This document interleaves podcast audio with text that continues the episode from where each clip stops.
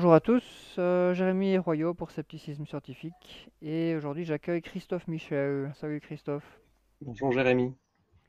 Voilà donc Christophe Michel euh, donc est un de mes collègues de l'Observatoire zététique et est-ce que tu peux un petit peu te, te présenter pour les auditeurs qui ne te connaissent pas? Bien, moi je suis enseignant en sciences dans la vraie vie, mais associativement, je suis membre de l'Observatoire zététique depuis plusieurs années.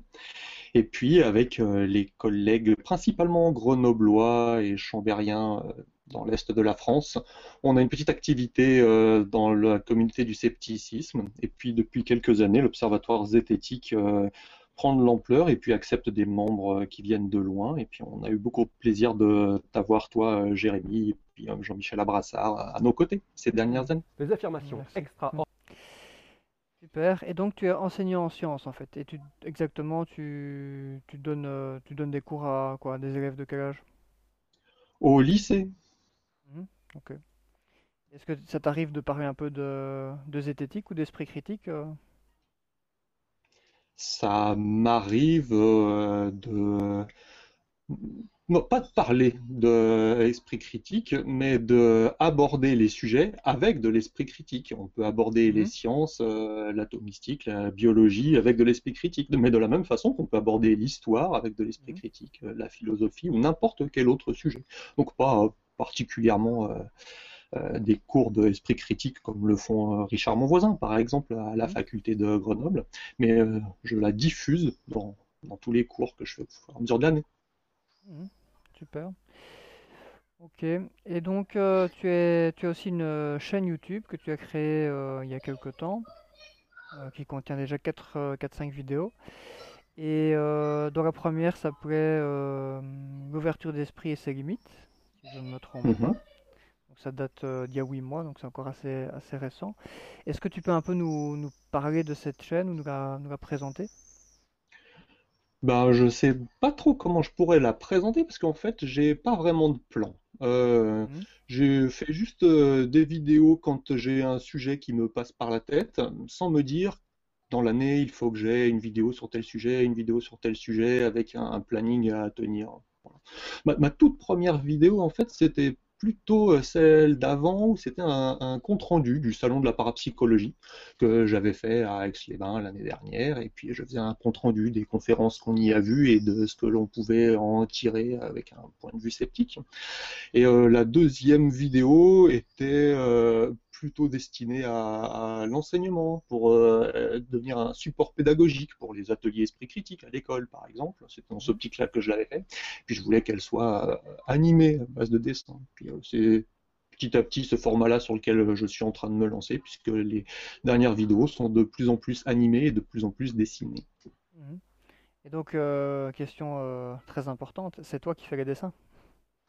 C'est moi qui fais les dessins et c'est très long et c'est pour ça qu'il n'y a pas beaucoup de vidéos et que ça n'avance pas vite. Bah, bravo alors, parce que finalement, ils sont, je trouve qu'ils sont assez, assez clairs et assez illustratifs. Et c'est vrai Bon, c'est surtout des que, schémas, hein, c'est pas artistique, quoi. oui, tout à fait, mais c'est clair que, bon, tu, n'es pas encore le prochain pharmacien, mais Non. euh, c'est c'est- c'est quand même assez, assez clair. Je trouve au niveau pédagogique, euh, moi, ce que j'ai bien aimé dans tes, tes vidéos, c'est que euh, finalement, en, assez peu de temps, on avait vraiment des informations très claires et précises. euh, qui étaient, vraiment faciles à comprendre et, présentées d'une manière très pédagogique. Et ça, je pense que c'est vraiment quelque chose qui est, important pour, euh, diffuser la pensée critique ou des, informations scientifiques.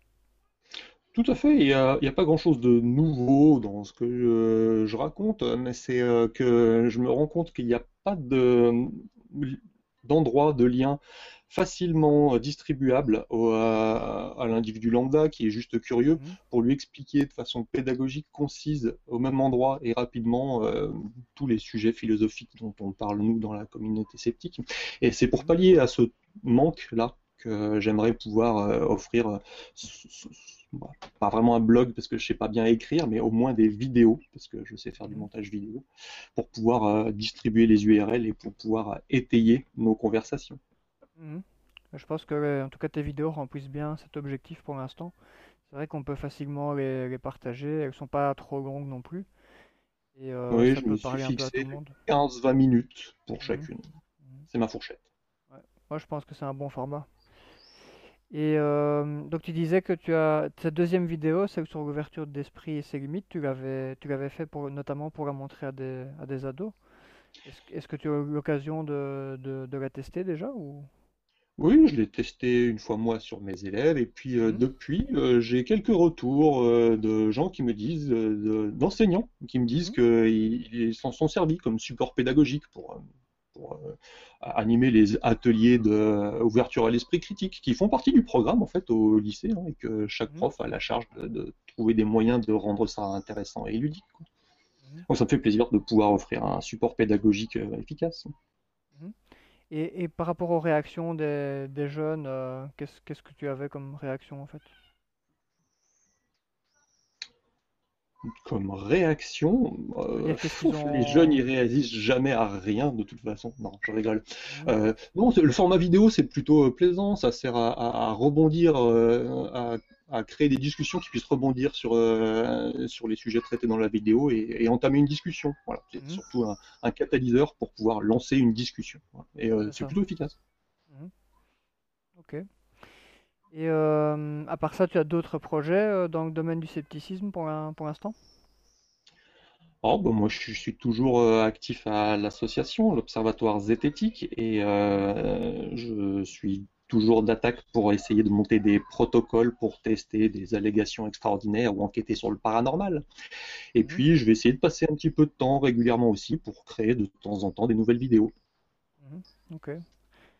En tout cas, euh, voilà, le message est passé pour les amateurs. hein. Si vous avez des protocoles euh, de tests qui pourraient être proposés ou des gens qu'on pourrait tester qui ont des affirmations extraordinaires à partager, n'hésitez pas à contacter euh, l'Observatoire zététique. On est toujours ouvert pour ce genre de choses.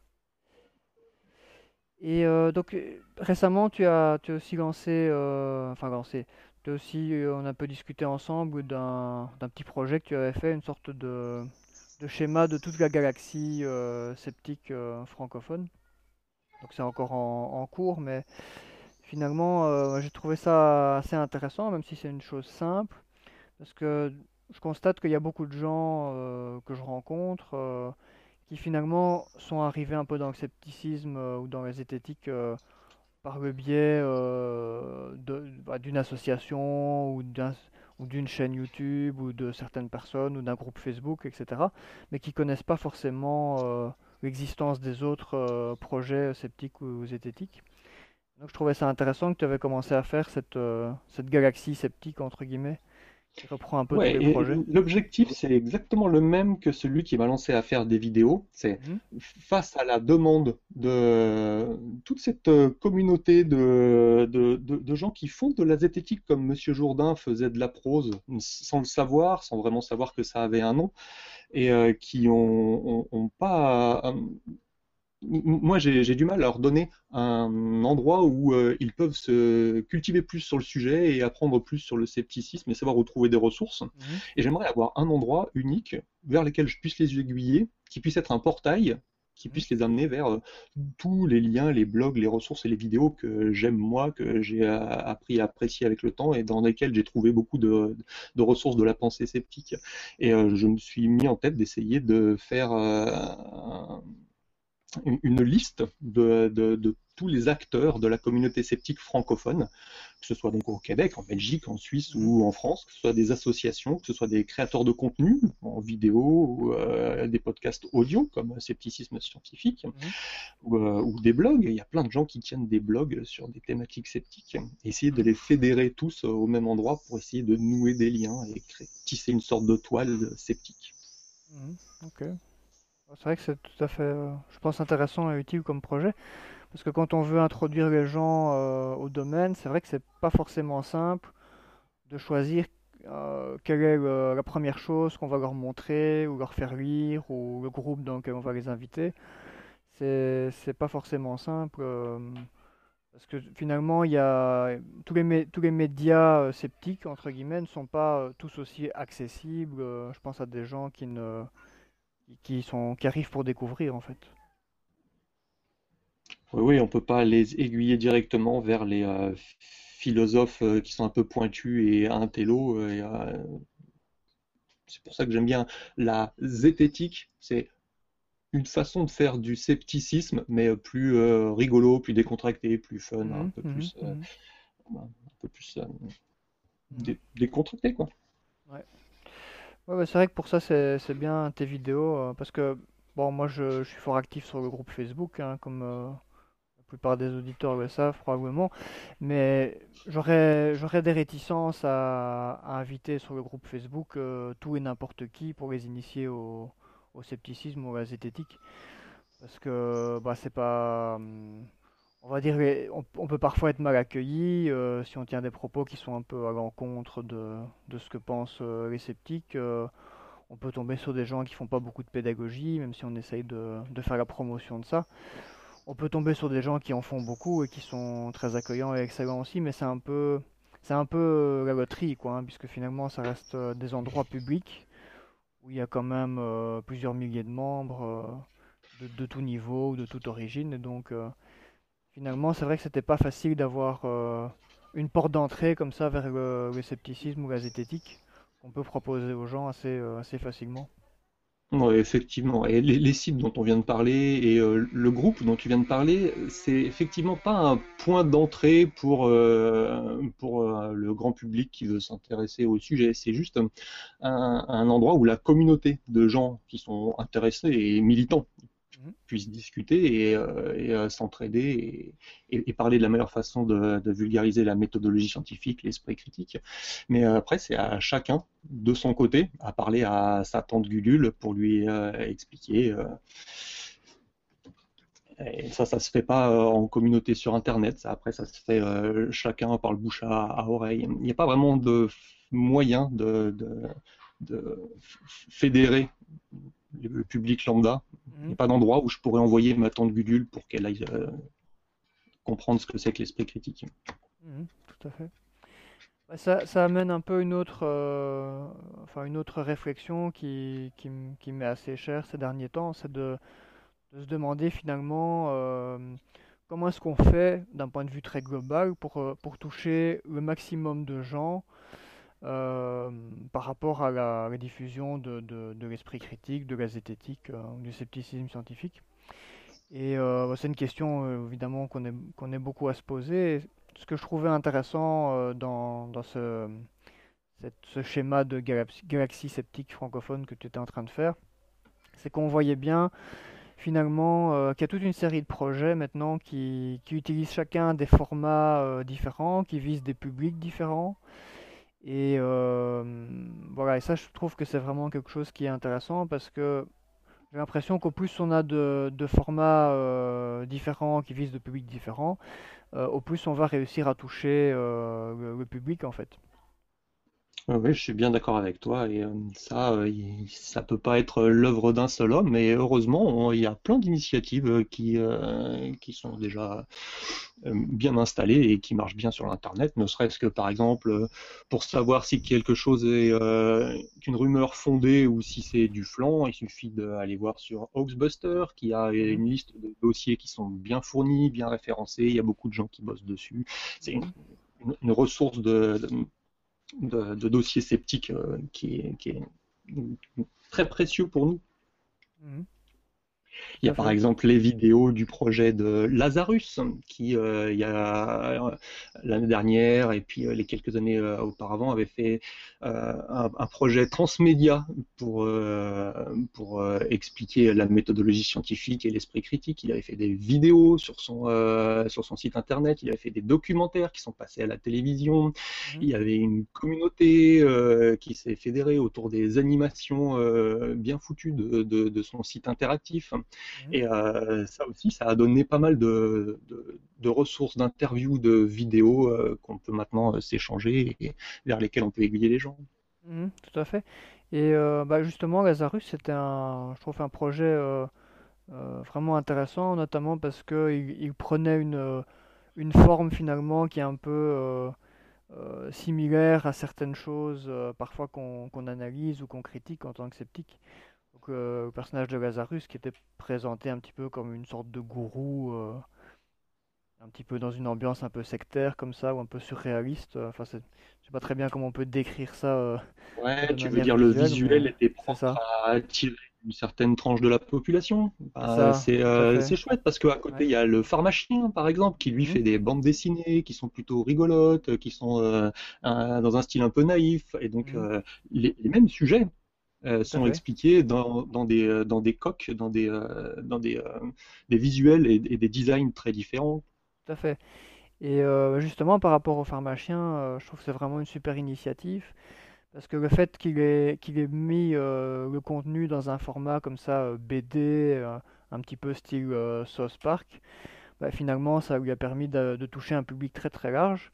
Et, euh, et son livre a été vendu euh, vraiment un peu partout. Euh, moi, je l'ai, on a pu le trouver à la Fnac euh, ici, euh, loin de chez nous. Enfin, il a, vraiment fait, euh, fait un grand succès avec son livre, alors que c'est pas non plus quelqu'un qui était particulièrement connu à la base dans, le scepticisme ou dans la communication scientifique par rapport au grand public. Son projet a vraiment permis de, de toucher énormément de gens en fait. Oui, l'important, c'est pas de trouver le meilleur format qui puisse toucher le plus de monde, c'est au contraire de pouvoir avoir un, panel, un, jeu de cartes très complet de, plein d'approches différentes du scepticisme, de plein de visuels différents et euh, plein de projets euh, qui soient complémentaires, même s'ils tournent autour du même, euh, des mêmes thématiques. Ouais, tout à fait. Alors, on peut toucher quelques mots euh, sur le, cortex hein, pour, pour les auditeurs qui ne connaîtraient pas encore. Je, je ne sais pas s'il y en a, mais on peut Ça aussi, c'est un projet extraordinaire. Le Cortex, Mhm. c'est un regroupement, un- une sorte de collectif de, d'enseignants qui essayent de mettre euh, en commun des ressources pédagogiques, justement pour euh, en- en- enseigner euh, la méthodologie et l'esprit critique, quel que soit le niveau, quelles que soient les filières, quel que soit le sujet. C'est pas forcément en cours, ça peut être pendant les fêtes de la science. Ou, euh, et euh, euh, les ressources qu'on peut trouver sur leur site internet, elles sont, sont vraiment précieuses. Mhm. Tout à fait. C'est vrai qu'ils ont beaucoup, beaucoup de, de documents pédagogiques, de petites vidéos, de séquences d'expériences, etc. qu'on peut utiliser et que c'est très, très, très bien fait. Moi, j'en ai personnellement utilisé aussi dans mon travail par rapport aux illusions d'optique ou aux, biais de perception. Ils ont vraiment beaucoup de matériel et ça, c'est vraiment un projet euh, qui est effectivement unique parce qu'il s'adresse vraiment aux enseignants euh, et pas spécialement au- directement au grand public. Tout à fait. Alors à part ça, euh, on peut peut-être toucher quelques mots des, des différentes associations sceptiques, puisque bon, il y en a qui sont évidemment très connues comme l'Observatoire zététique, mais il y a quand même d'autres associations locales euh, qui sont intéressantes de, citer, notamment pour les gens qui, qui pourraient être dans le coin. Donc il y a une association qui s'appelle Marseille Zététique, voilà. Euh, je ne sais pas si toi, toi tu, tu les, tu les connais personnellement ou tu sais en dire euh, quelque chose. Moi, je ne le connais Je pas tout. connais quelques mots de quelques associations euh, sceptiques de, de France et puis, de- et puis des environs. Moi, dans mon futur idéal, il devrait y avoir une association qui a pour euh, mission de, d'enseigner l'esprit critique dans toutes les villes de France, d'autant Mhm. plus qu'elles soient grosses. Et or, c'est pas le cas. hein. Il n'y a Non. pas d'association à Paris, à Lyon, par exemple, à Bordeaux. Il me semble pas qu'il y ait grand-chose à Lille ou dans le nord de la France. C'est juste dans quelques villes de France où il y a des initiatives euh, locales qui euh, se montent et qui font euh, beaucoup de euh, beaucoup d'actions euh, incroyables. Par exemple, Marseille Zététique, euh, même euh, à Montpellier, il y a l'association euh, le Cercle Zététique, Languedoc-Roussillon. Et puis dans les pays à côté aussi, par exemple en Belgique, il y a le comité para qui euh, étudie les phénomènes paranormaux un petit peu à la manière de l'Observatoire zététique. Au Québec, par exemple, il y a une association qui est très, euh, euh, qui, a, beaucoup d'ampleur, beaucoup de membres et qui ont des, des, des super initiatives qui s'appellent les Sceptiques du Québec. Et leur site internet est tellement bien fourni que ça devient un dictionnaire du paranormal et du scepticisme et de l'ésotérisme. Et euh, n'importe quel sujet sur les, euh, les médecines alternatives ou, euh, les phénomènes paranormaux sur lesquels vous pourriez vous, vous interroger. Il y a certainement une entrée dans le dictionnaire sceptique des, des sceptiques du Québec. Et ce site-là aussi, c'est une ressource très précieuse pour tout le monde. Mhm. Tout à fait. Et, euh, et on trouve aussi encore pas mal d'activités sur, le- sur leur forum, hein, pour, pour parler des sceptiques du Québec, qui est probablement un des derniers forums euh, consacrés au scepticisme euh, francophone qui, euh, qui vit encore un petit peu, quoi, hein, puisque les autres ont fermé ou ont disparu au fil du temps. heureusement que les Québécois sont là. Tout à fait. Et euh, bah, juste pour dire un petit mot aussi sur le, sur le comité para, euh, euh, pour juste rappeler que finalement c'est la, c'est la plus ancienne association sceptique qui s'occupe de l'investigation du paranormal, hein, puisqu'elle a été formée après la Deuxième Guerre mondiale aux environs de 1948-49. Donc voilà, c'est souvent cité comme étant la première association du secteur. Voilà. Et ils ont encore euh, aussi des activités. Hein, euh, vous pouvez voir ça sur leur site d'ailleurs, hein, comitépara.be. Voilà. Alors pour revenir un petit peu à la, à la galaxie sceptique, euh, donc il y a aussi encore un, le site du laboratoire universitaire zététique d'Henri Brock. Oh là là, Henri Brock, c'est bien l'universitaire qui a cristallisé euh, l'esprit critique en France autour du mot zététique. Hein, c'est lui qui l'a relancé dans les années 80 et, euh, euh, le, site universitaire de Henri Brock est toujours en ligne, plein de ressources sceptiques super bien faites et surtout en parallèle, c'est monté une maison d'édition de livres où ils éditent euh, des ouvrages sceptiques. C'est une collection qui s'appelle euh, Une chandelle dans les ténèbres. Voilà, aux éditions Book e-Book. Et euh, chacun de ces livres aborde un, sujet du paranormal ou des pseudomédecines, des médecines quantiques, ou, des thématiques telles que le syndrome des faux souvenirs. Et l'intégralité de la collection est vraiment bien foutue. Tout à fait. ils ont, ils ont pas mal de, livres assez intéressants, hein, finalement. Euh, au fil du temps, ça s'est quand même bien rempli. Donc, euh, pour donner quelques idées, il y a un livre sur les, mystères des pyramides de Bosnie, il y a un livre euh, sur les mystères de l'étoile de Bethléem. Il y a aussi un livre qui s'appelle Esprit critique et tu là, hein, du collectif Cortex qui est vraiment un super chouette euh, livre de référence où il y a plein de petites expériences paranormales, de divination, euh, de spectacles, etc. Enfin voilà, il y a plein d'autres euh, trucs aussi. Hein. Vous pouvez trouver ça sur internet en tapant une chandelle dans les ténèbres assez facilement. Voilà, donc Henri Brock qui est voilà, qui était vraiment un pilier donc, de la de la zététique. Je pense que pense que maintenant il a, il a pris euh, sa, sa, retraite, si je ne me trompe pas. Je ne sais pas s'il a encore des activités. Il a pris sa retraite d'enseignant-chercheur, mais euh, tout ce qu'il a mis en place euh, et, continuera de perdurer par des moyens associatifs et plus universitaires, mais, mhm. mais, tout ça restera bien sûr toujours accessible et mhm. il y aura toujours plein de projets. Super. Moi, une des choses que j'aime bien aussi sur son site, c'est que, bon, même si ça, ça, date un petit peu, mais pendant des années, il a reçu euh, pas mal de gens dans, son labo pour, euh, tester euh, donc des gens qui prétendaient avoir un pouvoir ou une capacité extraordinaire. Et il y a une, liste des, principaux tests ou des principales investigations qui ont été faites avec les gens qu'on peut trouver sur son site. C'est assez intéressant à consulter parce que ça, montre un peu quel travail il a fait pendant des années et aussi quel genre de prétentions extraordinaires les gens avaient euh, quand ils sont arrivés chez, lui. c'est assez intéressant parce qu'il y a vraiment beaucoup de choses euh, assez surprenantes là-dedans. Et donc on peut encore dire quelques mots sur, euh, sur la FIS également. Hein, donc, La FIS, c'est l'Association française pour l'information scientifique. Et du coup, à, à la racine, c'est pas forcément euh, euh, une association qui avait pour but de enseigner l'esprit critique ou la méthodologie scientifique à part entière, juste de vulgariser la science, mais euh, face au, constat que le vrai problème dans la vulgarisation scientifique, c'est ces conflits avec la méthode elle-même, le rejet de la science et et euh, les médecines naturelles ou alternatives euh, qui, euh, qui, font surface depuis quelques décennies, qu'ils se sont orientés de plus en plus vers l'information sur les pseudosciences. Et d'ailleurs, leur publication s'appelle Science et pseudosciences, et elle a une qualité vraiment professionnelle. Elle se trouve même en kiosque, hein, dans, mmh kiosque à journaux en bas de chez moi, on peut acheter euh, les exemplaires euh, réguliers de sciences et pseudosciences.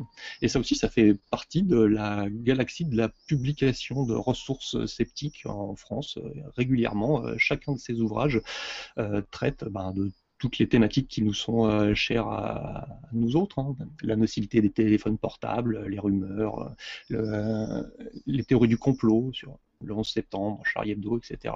Tout ça est traité dans, ce, dans ces fascicules-là. Mmh, tout à fait. Et bon, ils ont pas mal de publications maintenant, hein. ça fait des années qu'ils travaillent, et c'est vrai qu'il y a beaucoup d'articles d'une très grande qualité, pour plein de sujets d'ailleurs. Vraiment une chouette initiative également.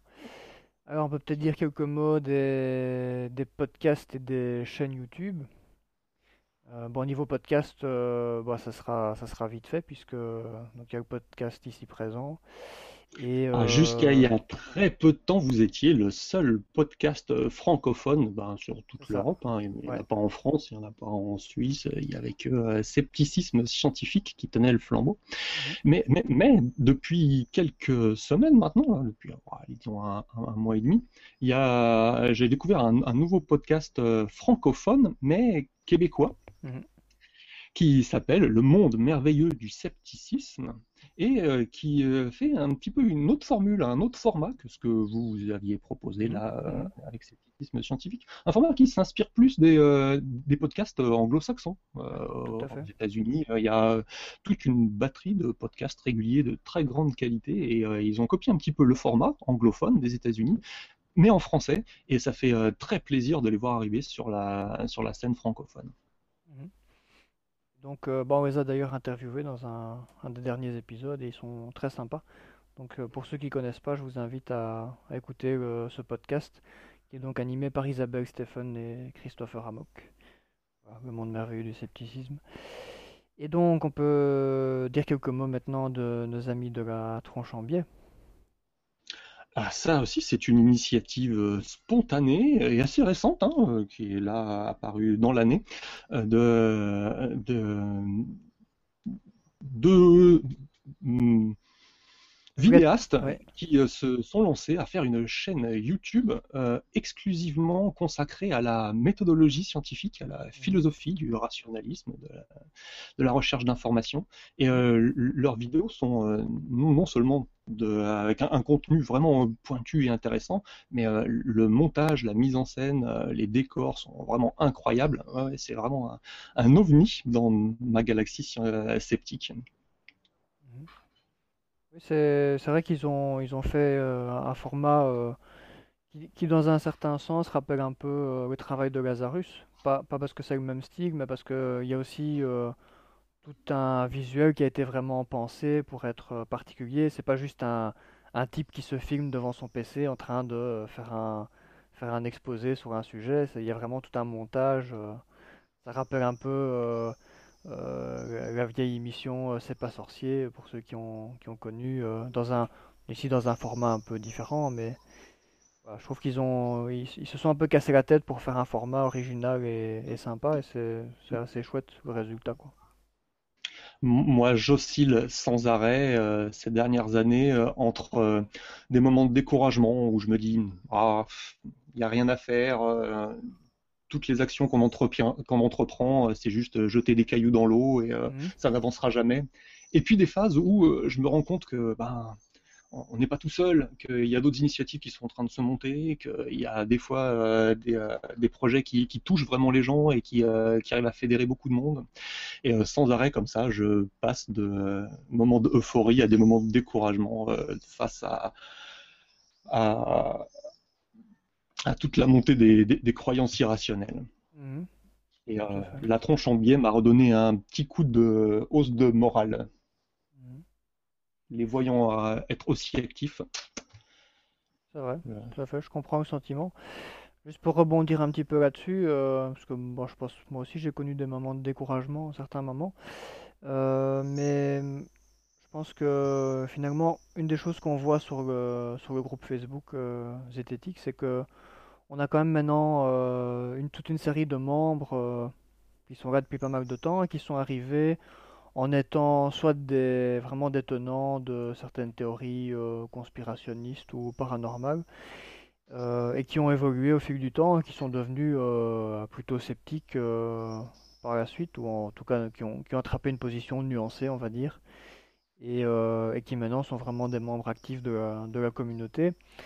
Et donc finalement, même si c'est clair que c'est certainement pas une majorité des gens avec qui on communique, mais on peut vraiment observer euh, quand même euh, des, gens qui ont, qui ont changé d'avis, qui ont changé de, posture euh, par rapport à ces, tous ces phénomènes dont on discute, et, voir que ça, que ça a quand même des effets en tout cas.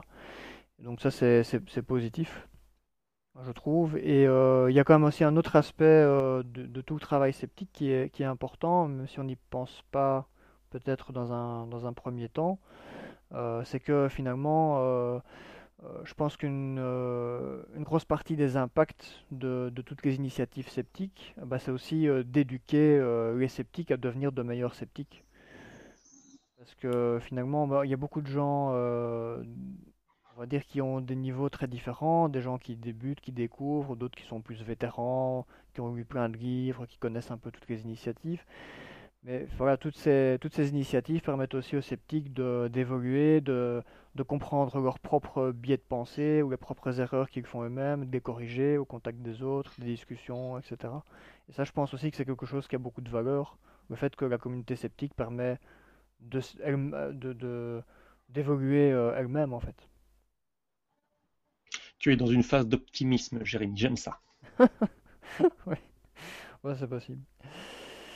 Voilà, donc, euh, alors on peut peut-être aussi dire quelques mots de- des Sceptics in the Pub. Donc, euh, bon, il y a les Sceptics in the Pub Bruxelles, hein, dont, je, fais partie du comité organisateur avec, euh, avec Jean-Michel Abrassard et puis quelques autres personnes comme Thomas Guillot, dont on dira deux, trois mots dans cinq minutes d'ailleurs, et puis aussi d'autres personnes qui sont moins connues, que je salue en passant s'ils écoutent le podcast, Emmanuel Dorian. Et euh, voilà, donc ce qui est intéressant, bah, c'est, je pense qu'il y a pas mal de membres qui connaissent dé- déjà euh, Septic Sin de Pub Bruxelles, parce que j'en fais souvent la pub. Euh, mais il y a un nouveau projet Septic Sin de Pub à Paris qui est en train de voir le jour, et ça c'est c'est plus intéressant et moins connu à mon avis. Ah, une initiative parisienne, Voilà, une initiative parisienne. Et donc, euh, voilà, c'est, ils ont déjà loué la salle et, et invité Nicolas Gauvry pour le premier, euh, le premier épisode. Alors, vous pourrez trouver les infos si vous allez sur la, sur le portail général de Skeptics in the Pub. Voilà, vous avez tous les, pages de chaque, euh, euh, organisation locale et vous pourrez les trouver là-dedans en tapant Skeptics in the Pub Paris. Vous allez les trouver facilement. Et donc voilà, il y a eu pas mal de gens qui se plaignaient euh, effectivement que sur Paris il n'y avait pas grand-chose. Et donc maintenant, bah, il y aura un Septic in the Pub à Paris. Voilà.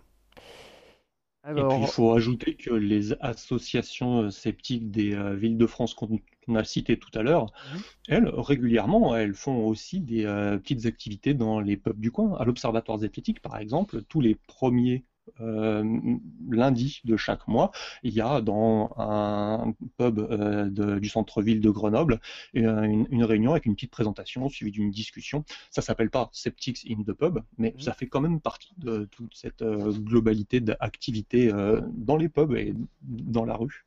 tout à fait. Et bon, je pense que c'est pas assez connu d'ailleurs et, et que les gens ne sont pas toujours au courant. Donc voilà, si ça vous intéresse, n'hésitez pas à vous renseigner sur les, les réunions euh, de l'EZ. hein. Vous êtes a priori toujours le bienvenu, bien sûr. Alors, on peut peut-être dire quelques mots euh, bah, des blogueurs maintenant. hein. Donc, euh, comme on a quand même pas mal de blogueurs, et j'ai l'impression finalement que les grosses associations ont moins, prennent moins de place qu'avant et que l'espace est un peu plus occupé par, de plus en plus de blogs qui ont chacun un peu leur spécificité et qui produisent quand même pas mal de contenu finalement.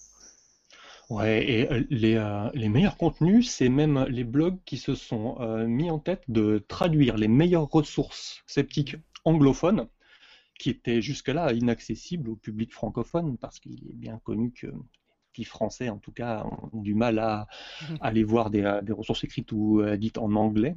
Et euh, il y a quelques blogs qui euh, ne font que alimenter leur site avec des traductions des, des, des meilleurs articles ou des meilleures ressources qu'ils trouvent en anglais. Mhm. Par exemple, C'est Sept- Septum, ça c'est un, un blog qui, euh, qui fait plein de traductions et qui commence à avoir une belle liste de, de plein de ressources très précieuses. Tout à fait. Un blog qui est tenu par Thomas Guillot, qui s'occupe aussi de Septics in the Pub avec moi à Bruxelles. Et donc il y a un autre blog un peu du même style qui fait pas mal de traductions aussi, c'est La Théière Cosmique. Mhm. assez sympa aussi et qui, qui traite aussi de certains sujets qui sont un peu plus en bordure, si on peut dire, de, du cœur du scepticisme. Euh, je pense aux sujets liés au, nucléaire, euh, aux OGM, au réchauffement climatique. Euh, des sujets voilà, plus scientifiques, un petit peu plus généralistes. Ce qui est, ce qui est aussi intéressant parce que ça, ce sont des sujets qui s'éloignent un peu plus de, de l'expertise, des connaissances, des, des sceptiques plus traditionnels qui, sont, qui étaient centrés sur le, sur le paranormal finalement. Oui, le scepticisme, c'est pas un sujet à part entière, hein, c'est une façon d'aborder un sujet et on peut aborder n'importe quel sujet de façon sceptique, hein, que ce mmh soit euh, un sujet de société, de religion, euh, de n'importe quel sujet peut être abordé avec la méthode de zététique. Tout à fait. Donc il y a aussi le site euh, Charlatan Info, hein, qui est un site assez ancien que je pense beaucoup de gens connaissent déjà, qui, a, énormément de billets, d'articles. Euh, moi, je ne sais pas qui est derrière ce site, mais je ne sais pas si c'est public. Peut-être que c'est quelqu'un qui est anonyme d'ailleurs. Je ne sais pas si toi tu sais, mais. Non, je connais pas. Voilà. Bon, en tout cas, voilà, c'est charlatan.info euh, pour ceux qui connaissent pas. C'est vraiment un site où il y a beaucoup, beaucoup de, ressources. Et puis, euh, donc il y a aussi un blog qui s'appelle Association Libre de Cédric Limousin, qui est encore un blog qui fait aussi la traduction de ressources anglophones importantes. Donc ça, c'est, ça rejoint un peu Skeptum ou Septum. que je demande à Thomas Guillot comment on prononce le nom de son blog. Et euh, bah, après ça, il y a encore le blog de, Thomas Guillot, de, la, euh, de Thomas, euh, Thomas Durand, pardon, de la Tranche en Biais, qui s'appelle La menace théoriste. Et voilà, c'est un blog qui est un peu plus, enfin qui est aussi assez axé sur les sur les sciences. Euh, on retrouve aussi des articles sur hum, sur, les aspects un peu bio, euh, les OGM, euh, puis aussi des articles sur des sujets plus classiques, genre biais cognitifs, les sophismes, etc. Voilà, donc c'est aussi un blog qui est, qui est assez sympa. Il a, il a quand même fait pas mal de contenu hein, depuis, le, depuis le début de l'année, donc voilà, pas mal de choses intéressantes sur ce blog aussi. Et alors, qu'est-ce qu'on n'a pas encore cité? Euh, Ah oui, encore un blog de Yann Kindo, qui s'appelle La Faucille et le Labo. qui est un blog qui traite, qui traite euh, des sujets un, peu moins abordés par les sceptiques d'habituellement. Euh, c'est un blog qui traite en même temps de, de, sciences, de, psychanalyse, de GM, et puis aussi de sujets un peu plus politiques ou, religieux. Voilà, je, je, connais un peu moins, mais je ne sais pas si toi tu peux en dire tu peux en dire quelque chose de plus Moi, je sais que, comme beaucoup de gens, j'utilise un agrégateur d'informations qui me permet, mhm. sur une seule page, de recevoir les derniers billets des blogs auxquels je me suis abonné. Et euh, tous les blogs que tu viens de citer là, euh, ils font un petit peu tous partie de ma sélection de, d'actualité euh, sceptique. Mhm. Et je conseillerais à tous les auditeurs de faire un peu pareil, de se trouver un agrégateur de sites et de choisir ainsi euh, les, euh, les sites qui, euh, qui font des ressources qu'ils trouvent intéressantes pour que tout arrive au même endroit et que chaque matin on puisse être au courant de tout ce qui se passe sur tous les différents sites que tu viens de citer à l'instant. Mmh, très bonne idée. Voilà. Idée lancée. Et bah, donc il y a encore quelques personnes qu'on n'avait pas citées hein, dans les blogs. Euh, il y a aussi le blog Simplement Correct d'Ariane Beldi. Oui, euh, celui de Shaman Science par exemple. Ça, c'est les deux derniers qu'on vient de citer là, c'est deux euh, thésards ou anciens thésards qui ont beaucoup blogué sur leur sujet de thèse et puis petit à petit sur la science en général, puis la méthodologie scientifique en général et qui sont finis par se centrer sur comment arriver à une information qui est factuellement correcte, euh, qui soit euh, plus vraie qu'une autre, et qui donc font euh, partie intégrante de, la liste qu'on est en train de citer là, puisque c'est ça le cœur du scepticisme. Mmh, tout à fait. donc Shaman Science, Il y a plein d'autres blogs mais qui sont plus centrés sur des thématiques en particulier. Tous ceux que tu viens de citer là, ils sont plutôt généralistes. Mhm. Ils parlent de la méthodologie appliquée à n'importe quel sujet. Et puis il y a plein de blogs qui sont aussi sceptiques, mais ils traitent leur sujet, un seul sujet, de façon sceptique. Mhm. Il existe des blogs qui traitent euh, euh, les, arguments des mouvements anti-vax, par exemple, euh, qui sont contre mhm. les, vaccins. Et il y a des blogs qui sont centrés uniquement sur l'analyse de l'ufologie, mais d'un point de vue sceptique. Et tout cela, j'hésite à les mettre dans ma galaxie. Je ne sais pas si ça rentre dans euh, la liste que je suis en train de, peaufiner, mais probablement que je leur trouverai une petite place quelque part pour avoir euh, les endroits où, thème par thème, on puisse avoir les ressources sceptiques correspondantes. Mhm. C'est vrai que c'est intéressant de les avoir quelque part, euh, même si c'est un peu en bordure. finalement, ils donnent des informations, comme tu dis, très spécifiques sur un sujet bien précis et mhm. ça peut tout à fait être intéressant. Ok, et euh, bah, finalement, à côté de ça, il y a encore aussi quelques, quelques personnes plus indépendantes euh, euh, qu'on peut citer qui se, qui se définissent pas toujours comme sceptiques, mais qui pourraient être intéressantes à mettre dans cette galaxie. je pense à Gérald Bronner, hein, que tu avais déjà mis dans la liste. Oh oui, bah par exemple, ça c'est les, euh, auteurs, les, euh, les penseurs qui écrivent des livres, qui sont pas forcément euh, fédérés en communauté, mais dans lesquels moi, par exemple, je peux me, reconnaître. Gérald Bronner, par exemple, sociologue, qui décortique les phénomènes des rumeurs, ou ne serait-ce que moitié, ou Michel Onfray, par exemple, qui n'arrête pas d'expliquer qu'il euh, faut euh, se renseigner entièrement sur une œuvre ou sur un sujet pour pouvoir euh, en parler correctement. Et, beaucoup d'aspects de, son discours, moi, ça, résonne pas mal. Mhm. Ok. Alors, peut-être une petite question par rapport à tout ça, puisqu'on vient de faire un petit panorama, enfin un grand panorama même, de toutes les principales initiatives sceptiques. Est-ce que tu as l'impression euh, qu'il y aurait une nécessité encore de, créer, euh, d'autres types d'interventions ou d'autres types de médias qui répondraient à, des demandes auxquelles on n'aurait pas encore, euh, enfin, ou qui répondraient à des besoins auxquels on n'a pas encore vraiment répondu au niveau du scepticisme francophone? Non, faut pas raisonner comme ça parce que les, euh, les euh, supports ils dépendent de l'évolution de la civilisation et des technologies et, euh, de nos moyens de communication. Mmh. Et avant l'internet, par exemple, il y avait plein de, d'actions et de projets qui se lançaient qui étaient hors, ligne, bien sûr. Hein. Et puis euh, avec l'apparition des forums, il y a eu plein de forums. Et puis après, euh, quand c'était la période des, euh, des, chats, genre MSN, ICQ, il y avait plein de sujets de, de de listes de discussion sur, sur ces sujets-là. Et puis maintenant que l'ère est plutôt aux réseaux sociaux, ben, il y a plein de réseaux sociaux et de blogs qui émergent. Et je ne sais pas de quoi sera fait euh, l'an prochain, mais euh, au fur et à mesure que des nouveaux moyens de communication apparaîtront, euh, il faut que toutes les, toutes les philosophies et tous les modes de pensée puissent se, trouver leur place. Et la pensée sceptique doit aussi trouver sa place. Tout à fait. Bah, donc je vais peut-être terminer au niveau des, des initiatives par, par par mentionner quand même les différents groupes euh, Facebook qui existent, puisque vous pouvez retrouver le groupe Zététique sur, euh, sur Facebook, qui est un peu, on va dire, le point de rassemblement principal sur, euh, sur Facebook de la communauté. Et à côté de ça, on a aussi des, quelques autres groupes associés, entre guillemets, hein, comme le groupe Station des Sciences, pour parler de sujets plus, plus liés aux sciences en général.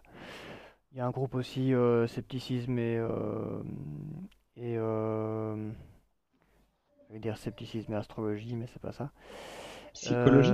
oui, c'est ça, c'est scepticisme et psychologie. Il y a un groupe scepticisme et anthropologie. Il y a un groupe scepticisme Ouais, il y a un truc, un groupe spécialisé sur l'OVNI, les ovnis, Tout à fait, voilà. Il ufologie sceptique. Tout à fait, donc il y a, il y a ce, le groupe UFO-scepticisme aussi. Et euh, voilà, donc il y a toute une série de, de petits groupes comme ça euh, Ouais, ouais, mais ça, sur les réseaux sociaux, euh, c'est un petit peu à part parce que ça a un avantage, c'est que ça peut fédérer une communauté et que Mhm, ça peut permettre de faire des liens, des ponts entre tous les acteurs de la, euh, communauté des militants. mhm, Par contre, ça ne produit rien qui soit des stock shots, c'est-à-dire des créations qui puissent rester, qui soient mhm, gravées dans le marbre et qu'on puisse ressortir quelques années après. Même un super billet que tu mettrais, Jérémy, sur euh, un- un- une liste Facebook, dans 48 heures, elle est euh, au fond écroulée, entassée sous une tonne de paperasse et plus personne n'ira jamais la déterrer et la regarder. Et je pense que ce qui manque, c'est la, création de contenu. Et euh, c'est un petit peu moi ce qui m'a lancé à faire des vidéos. C'est euh, tous les super billets dont j'étais fier d'avoir mis sur les réseaux sociaux et que je vois bien que sept jours plus tard, plus personne n'ira les lire, ils sont complètement enterrés et, euh, et c'est très éphémère. C'est, les réseaux sociaux, c'est un petit peu le, le- le mandala du scepticisme. mhm. Quand on souffle dessus, le sable euh, s'éparpille et il ne reste rien. Non, nous, ce qu'il nous faut, c'est de faire des sculptures en bronze, des trucs qui puissent rester, et euh, une- un documentaire, une vidéo, un livre, une publication associative. Ça, c'est des euh, supports qui euh, sont plus pérennes dans le temps et qui donc sont beaucoup plus précieuses. mhm, tout à fait. Ok. Alors, euh, peut-être une info pour les auditeurs. Donc, euh, quand l'épisode sera publié, on mettra, on un lien sur la page du podcast vers le schéma dont on est en train de parler, la galaxie, galaxie sceptique, quand elle sera terminée. Donc, vous retrouverez euh, les références de tous les blogs, sites, euh, euh, groupes et autres qu'on a cités. Vous retrouverez ça sur le schéma sans, sans difficulté, quoi. Voilà. Euh, ben, en tout cas, merci euh, Christophe Michel euh, d'être venu nous parler un petit peu de cette galaxie sceptique et de, et de ta page YouTube. Ben, merci Jérémy de m'avoir tendu ton micro. Ben, de rien. Et, euh, voilà, on espère que ça aura pu faire découvrir euh, certaines de ces initiatives euh, à nos auditeurs en tout cas. Et voilà, donc je te remercie et je te dis à bientôt. Et à bientôt Jérémy.